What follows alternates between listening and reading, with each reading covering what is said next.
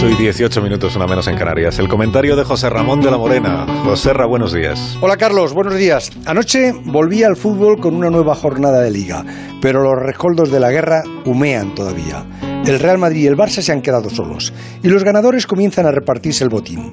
Ayer el director general del Bayern de Múnich, Rummenigge, fue nombrado representante de la Asociación Europea de Clubs y sustituye al presidente de la Juventus, Andrea Agnelli, uno de los golpistas contra la UEFA.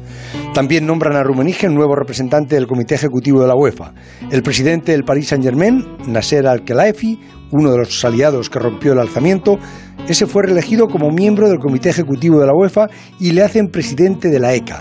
Ceferín paga así los favores de lealtad de Bayer y PSG que no entraron en esa carta de fundadores de la Superliga que dieron el alzamiento. El Real Madrid ahora teme venganzas arbitrales en su próxima semifinal ante el Chelsea. Roma no paga traidores y Ceferín presume de memoria. Pero que nadie se engañe, la derrota de la Superliga no es la victoria de los aficionados, es la victoria del sistema establecido sobre los poderosos. La UEFA y la FIFA no son los mejores ejemplos históricos de limpieza y equidad.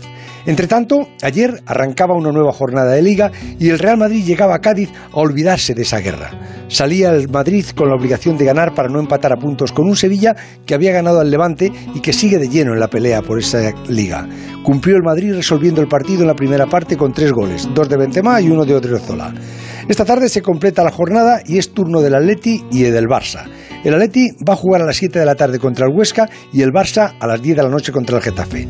Es momento para olvidar esa Superliga, esa guerra y disfrutar de esta liga apasionante y de sus noches de goles. Si hemos llegado a las 8 y 20 minutos, ahora son las 7 y 20 minutos para aquellos de ustedes que nos escuchan en Canarias. Esto es Onda Cero.